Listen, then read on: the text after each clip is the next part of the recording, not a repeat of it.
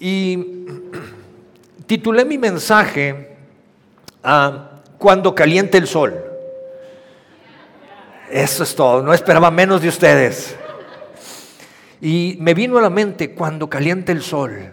Y yo mandé el mensaje cuando caliente el sol. Sí, ese es el, ese es el título del mensaje. Y cuando mandé el título del mensaje, dije, creo que me acabo de meter en un problema. Ahora, ¿cómo voy a ligar mi mensaje con el título? Porque yo creo que cuando pensé, y, y seamos honestos todos aquí, cuando viste el título, cuando caliente el sol, ¿en qué pensaste? ¿Quién pensó en la playa? Híjole, mano. No sean, no oculten sus verdaderos sentimientos. ¿Y, quién cuando leyó el título pensó en Luis Miguel? Ah, ¿verdad? Pero bien, eh, sé que en alguna parte del mensaje lo voy a poder ligar y vamos a trabajar con ello en esta mañana. ¿Estamos? Pero necesito de su ayuda. Y vamos a leer, vamos a empezar leyendo la palabra de Dios y quiero que nos vayamos, que me acompañen y podamos estar leyendo en jueces capítulo 18 y voy a leer el verso número 7 y dice, entonces los cinco hombres salieron y llegaron a Lais. Lais era una ciudad. Y vieron al pueblo que había en ella viviendo en seguridad, tranquilo y confiado. Según la costumbre de los sidonios. Los sidonios era otra ciudad que vivían en Sidón. ¿Ok? Ah, porque no había gobernante humillándolos en nada en aquella tierra. Y estaban lejos de los sidonios, y escucha esto, y no tenían relaciones con nadie, no tenían relaciones con nadie. ¿Qué está pasando aquí? Ah, está la ciudad de Lais, estas personas deciden ah, tomar como modelo de vida a los sidonios. Y dicen, bueno, vamos a tomarlos como modelo de vida, nos gusta su forma de pensar, su forma de vivir, están siendo influenciados por ellos de tal manera que eso forma su carácter, de tal manera que eso determina su forma de pensar, determina sus valores, determina su moral y determina hacia dónde van caminando su vida, hacia dónde están dirigiendo su vida. Ahora, hay algo bien interesante en lo que leímos, porque en estos versos hay, mucha riqueza y tú puedes, ah, en lo que leímos dice que no había gobernantes. Y, pone algo muy interesante, no había gobernantes, no había quien los humillara. Y cuando lees en el original esta expresión, es, ellos no querían que no querían sentirse humillados, es decir, no querían que nadie o no querían que alguien estuviera en autoridad y les dijera lo que estaban haciendo mal. Ellos no querían que hubiera alguien en autoridad que los gobernara, que les dijera, tienes que guiarte por estos principios, tienes que guiarte por ah, estas reglas. Entonces, las habitantes de Lais estaban a gusto y estaban confiados y según ellos estaban seguros como se sentían. Pero eso es lo que ellos percibían. Si nosotros seguimos leyendo en los demás versículos, por ahí del versículo 17, dice que ellos fueron conquistados. Esa ciudad fue tomada. ¿Por qué? Porque Dios había una familia llamada Dan, ¿ok? Recordemos que había 12 familias que Dios las nombró y esas eran ah, las tribus o las familias que Dios había llamado para ir y conquistar la tierra prometida. Y vamos a suponer que aquí está la familia de Dan. Y Dios le dice a la familia de Dan, hey, tengo para ustedes bendición, mi favor está sobre ustedes, les voy a entregar esta tierra de Lais para que la conquisten y vivan ahí. ¿Por qué? Porque las personas de Lais no amaban a Dios y vivían en pecado.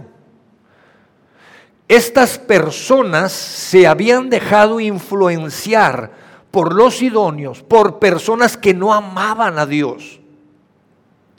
Y entonces podemos ver el resultado de lo que sucede cuando personas, familias se dejan influenciar por aquellas personas que no aman a Dios y no tienen a Dios en su corazón. Fueron conquistados. Entonces quiero que me acompañes a leer el verso 28 para que veamos cómo termina esto. Dice, y no había nadie que la librara, es, se refiere a la ciudad, no había nadie que librara a la ciudad de Lais, porque estaba lejos de Sidón, en el valle que está cerca de Bet Rehob, y ellos no tenían trato con nadie. Observa esto, no tenían trato con nadie más, no les gustaba tener trato con las personas. Y reedificaron la ciudad y habitaron en ella. ¿Quién reedificó la ciudad y quién habitó en ella? La familia de Dan, porque Dios se las entregó. Entonces yo quiero que observes y que aprendamos. Esto ah, es algo para que podamos aprender nosotros en esta tarde y darnos cuenta y preguntarnos. La pregunta que nacería en este momento es, ¿quién está influenciando tu vida? ¿Quiénes son las personas que tú estás permitiendo que influyen en tu vida? Porque eso influirá en tus valores, influirá en tu moral, influirá y formará tu vida, no importa la edad que tengas. Nunca terminas de formar tu vida. Yo les he dicho, no tenía antes, tenía dos, tengo, bueno, tenía, no, tengo dos hijos todavía, pero los dos solteros. Ahora tengo un hijo casado. Yo no, no, nunca había tenido un hijo casado. Tengo que formar mi vida para poder saber cómo me voy a conducir con un hijo casado y un día tendré que saber y aprender cómo me voy a conducir como, ¿cómo? Abuelo. Ay, pues eso me gustó. No es presión, muchachos, no se presionen. ¿Me está siguiendo? Entonces tu vida no la terminas de formar, tu carácter va creciendo, lo vas madurando, pero siempre tienes que seguir trabajando. Entonces, ¿qué es lo que estás permitiendo? ¿Quién o qué estás permitiendo que forme tu vida? Porque eso le va a dar dirección a tu vida. Los habitantes de Lais permitieron que personas que no amaban a Dios influyeran en sus vidas y podemos ver el resultado. Terminó en un caos, en un desastre. Y Dios es muy claro y, Dios dice, yo amo a todas las personas, pero yo voy a honrar a aquellos que me aman. Yo voy a honrar a aquellos que me aman, aquellos que me buscan y aquellos que están cerca de mí. Y quiero que vayas conmigo. Pedro escribe una carta y Pedro escribe una carta y se la manda a la iglesia. No se lo manda a aquellas personas que no conocían de Jesús, se lo manda a la iglesia y le dice, iglesia, nosotros, esta carta es para nosotros los que estamos aquí en esta tarde. Y nos dice, hey, pon atención porque mira lo que quiero decirte, lo que me inspiró el Espíritu Santo, palabras de Pedro, y dicen, practiquen el dominio propio y manténganse en alerta. Mantengan el dominio propio. Ahora, ¿qué es el dominio propio? Carácter. El dominio propio, una persona con dominio propio es una persona con un carácter maduro. Por eso nosotros aquí en Aliento hemos tomado y hemos tomado como visión para este 2023, nosotros tenemos que buscar cada uno en lo personal, como familia, como iglesia, tenemos cinco propósitos. Hablamos de esto domingos anterior y dijimos el primer propósito que tenemos para el próximo año, arrancando desde ahora, no podemos esperarnos al próximo año, es necesitamos amar a Dios, que aprender a amar a Dios. Queremos amar a las personas y queremos madurar nuestro carácter, porque entonces tendremos dominio propio. El número cuatro es servir a Dios sirviendo a las personas.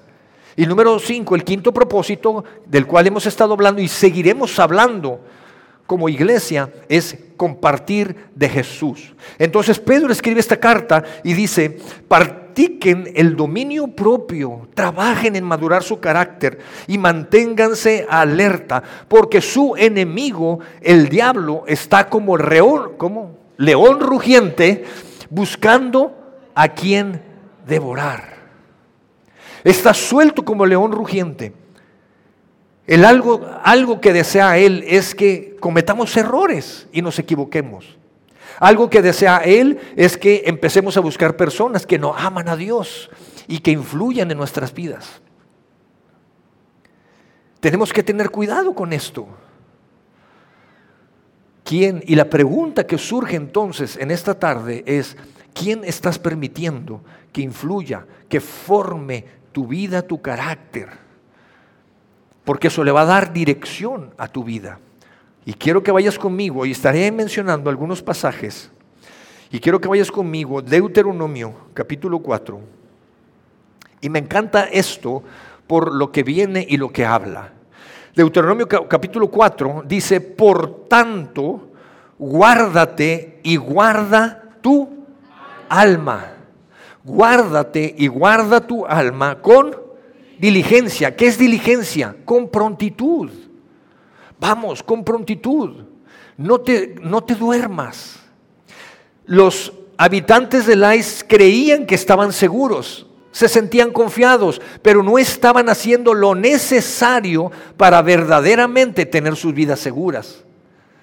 No estaban haciendo lo correcto para verdaderamente estar en el lugar correcto con las personas correctas. Y entonces ah, escribe aquí en Deuteronomio y dice, Ah, guárdate, guarda tu alma con prontitud, para que no te olvides de las cosas que tus ojos han visto, ni se aparten de tu corazón todos los días de tu vida. Antes bien, las enseñarás a tus hijos y a los hijos de tus hijos. Esto es impresionante.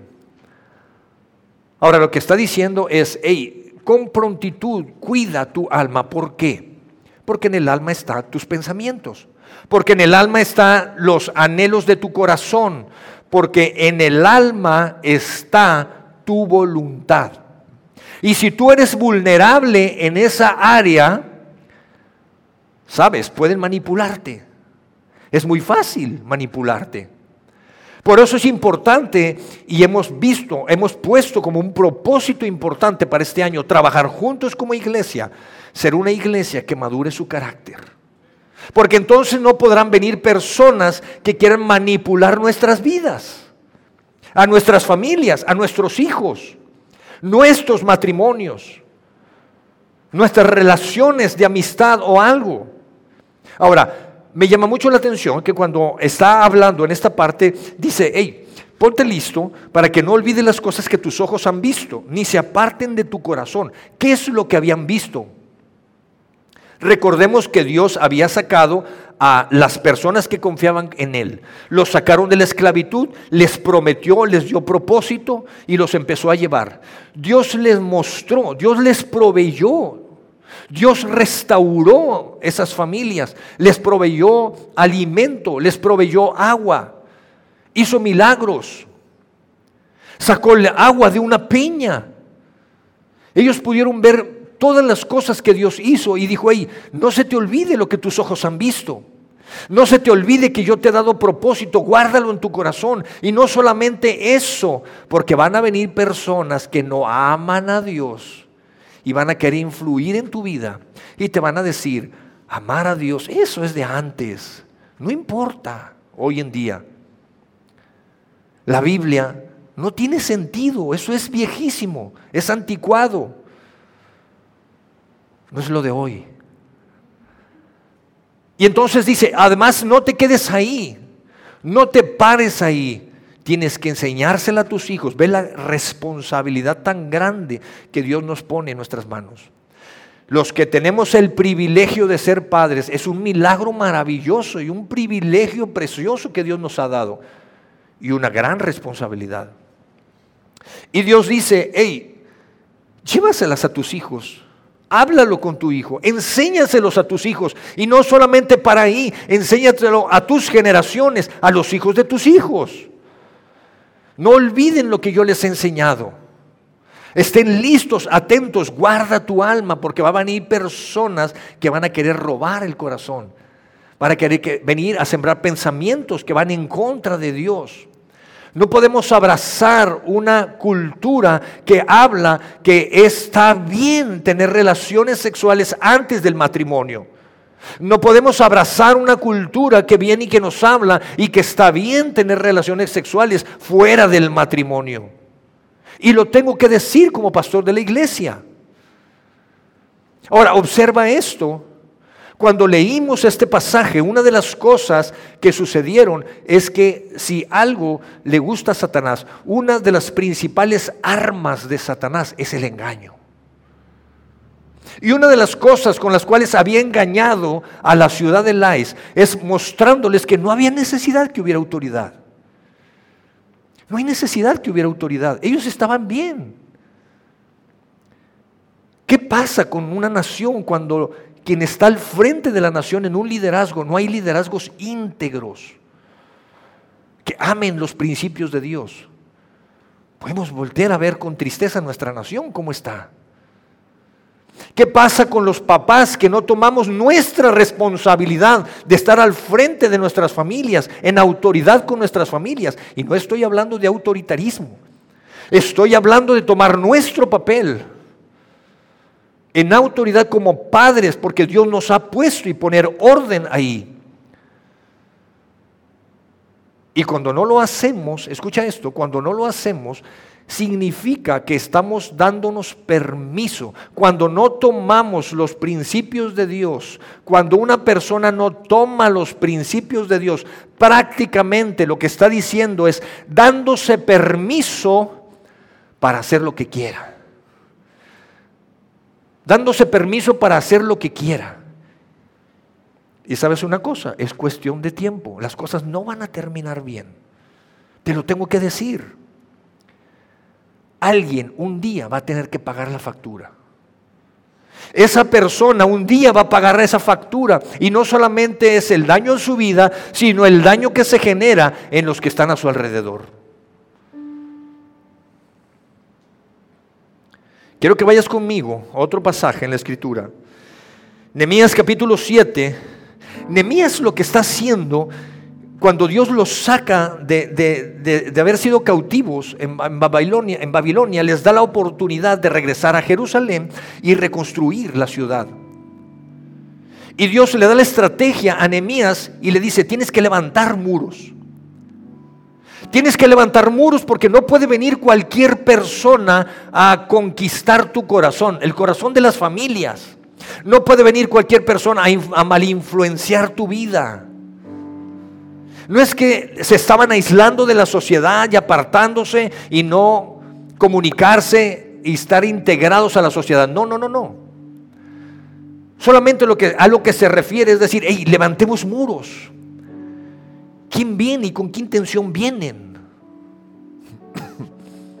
y entonces podemos ver en el verso 3, Nehemías capítulo 7, verso 3, y les dije, dice así, y les dije, no se abran las puertas de Jerusalén hasta que...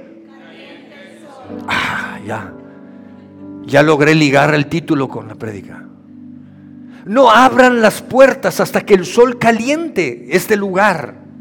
Y entonces lo que está haciendo Nehemías diciéndoles hasta que caliente el sol, aunque haya gente ahí, cierren las puertas y atránquenlas y señalen guardas de los moradores, y señalé guardas de los moradores de Jerusalén, cada cual en su turno, cada uno delante de su, cada uno delante de su, cada uno delante de su, cada uno de nosotros. Es nuestra tarea, nuestra responsabilidad.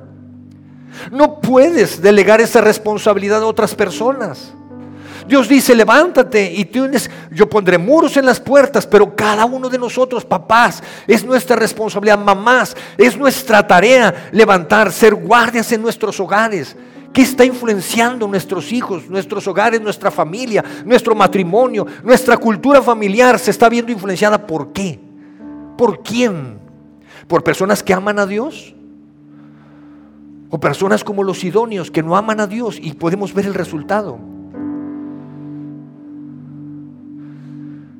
Cuando te dejas influenciar por personas que aman a Dios, ¿sabes una cosa? Son personas que te van a decir lo que necesitas escuchar. No necesariamente lo que te gustaría escuchar. No son las personas más perfectas y quizás no son las personas más graciosas, pero son personas que han pagado el precio por amar a Dios, por serle fiel a sus esposas, por serle fiel a Dios, serle fiel a sus esposas o sus esposos, a su familia, a sus hijos, a sus padres. Son personas que te van a ayudar a levantarte cuando te caes. Son personas que te van a ayudar a restaurar tu vida. Son personas que te van a guiar a que ames a Dios, aunque ellos saben lo que les ha costado amar a Dios, han pagado el precio por amar a Dios. Y si algo quiere Satanás es separarte de esas personas. Si algo quiere Satanás es separarte de la iglesia. ¿Sabes por qué? Porque la iglesia representa el cuerpo de Cristo. Porque la iglesia representa a Jesús. Porque le costó la vida a Jesús. Porque Jesús fue el que edificó la iglesia. Entonces Nehemías escribe y dice, ciérreme las puertas hasta que caliente el sol. ¿Por qué usa esta expresión Nehemías? Porque había mucha neblina, rocío y neblina, y no podían ver quién venía, con qué intenciones venía. Y él dice, una vez que caliente el sol, entonces el sol disipa la neblina. Y entonces sí puedo ver quién está ahí. Por eso uso esta expresión. No te apresures a tomar las cosas. No te apresures a tomar decisiones. Hay muchas cosas que están en grises, que se ven atractivas y se ven bonitas, pero cuidado. Deja que el sol disipe la neblina. Ahora, hoy en nuestra vida, en nuestro tiempo actual, ¿qué es lo que va a ayudar a disipar la neblina? La escritura. ¿Qué es lo que va a ayudar a disipar la neblina? La oración. Por eso tenemos noches de fe, por eso venimos y oramos, para que se disipe la neblina y podamos tomar buenas decisiones y con prontitud podamos guardar nuestra alma no te conformes. Dios vino y una vez que tú recibiste a Jesús en tu corazón, Él conecta tu espíritu con el espíritu de Él. Tienes salvación y vida eterna. El día que dejes esta tierra irás al cielo con Él. Pero mientras vivas aquí, deja, deja que Jesús conquiste tu alma. Deja que Jesús conquiste tus pensamientos. Deja que Jesús conquiste los deseos y los anhelos de tu corazón. Deja que Jesús conquiste tu voluntad.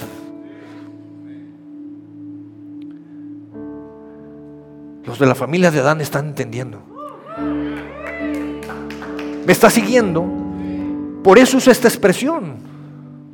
¿Qué es lo que va a ayudar a disipar, a disipar la neblina? La palabra de Dios. La oración es lo que va a ayudar a disipar la neblina. Y quiero que vayas conmigo a otra a otro pasaje que me encanta este pasaje también, Eclesiastés capítulo 4. Y dice, más valen dos que uno porque obtienen más fruto de su esfuerzo. Si uno cae, el otro lo levanta, uno levanta al otro y hay de aquel que cae y no tiene quien lo levante. Si algo quiere Satanás, Satanás se sabe este, este versículo de memoria. Lo tiene pegado en su refri. ¿Sabes por qué? Porque quiere, quiere molestar, quiere, quiere generar grietas en tu matrimonio. No quiere que estés cerca de alguien que ama a Dios para que si tú caes te levante y tú no puedas levantar a alguien. Quiere generar grietas en tu familia y dividir tu familia. Quiere dividir la iglesia. Quiere, que empieces a tomar un tiempo y entonces empieces a juzgar la iglesia. ¿Por qué? Porque es el cuerpo de Cristo. Porque la edificó Jesús, le costó la vida a Jesús.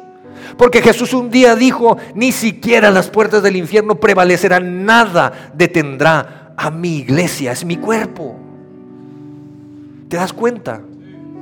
Me sorprende esto, me sorprende. Dios creó todas las cosas. ¿Sí crees esto? Dios creó todas las cosas. Y estaba leyendo estos días y leía que los, los gansos, los gansos vuelan en V, ¿sabes? vuelan en V y por ahí de 1970 científicamente se comprobó que cuando los gansos vuelan en V, vuelan un 71% más si vuelan juntos. Esto es sorprendente.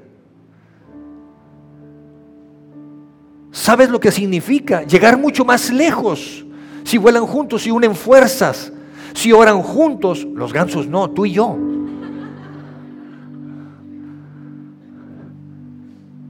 Y este estudio, los gansos, Grasnan,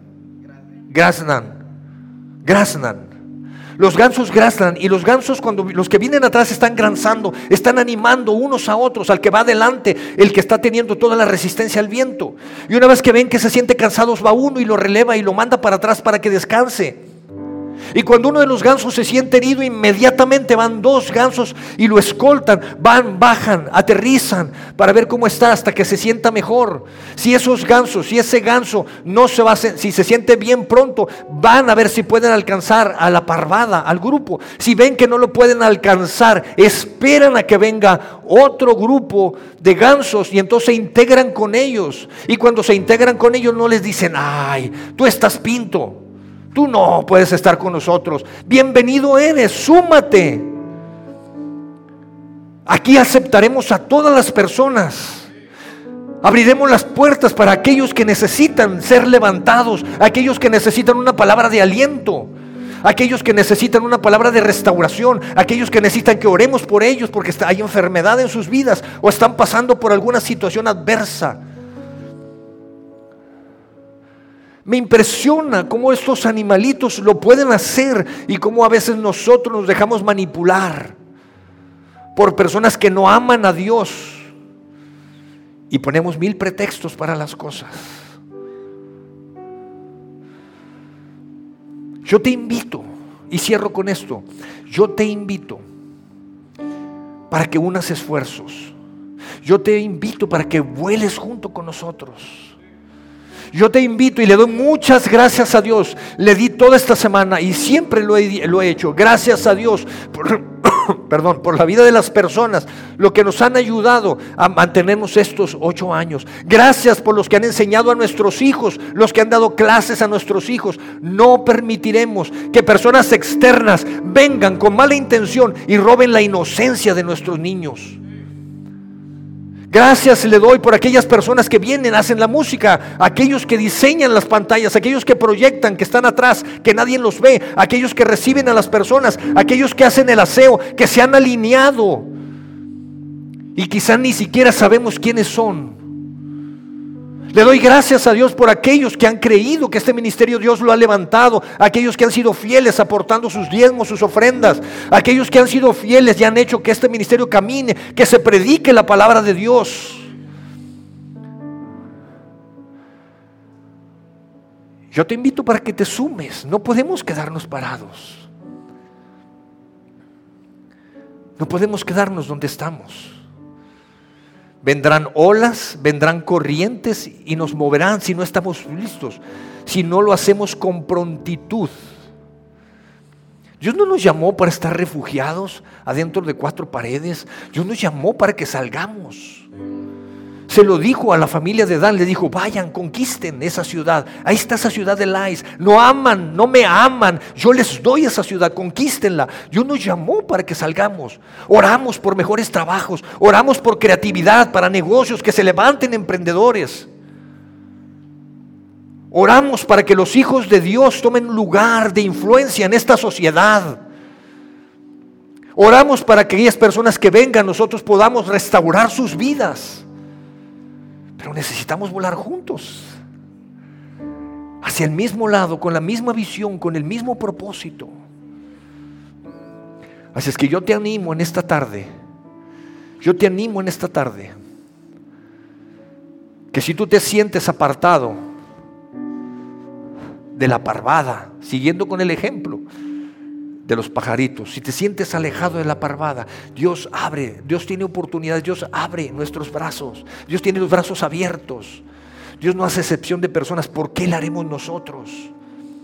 Tenemos que ser guardas de nuestros hogares.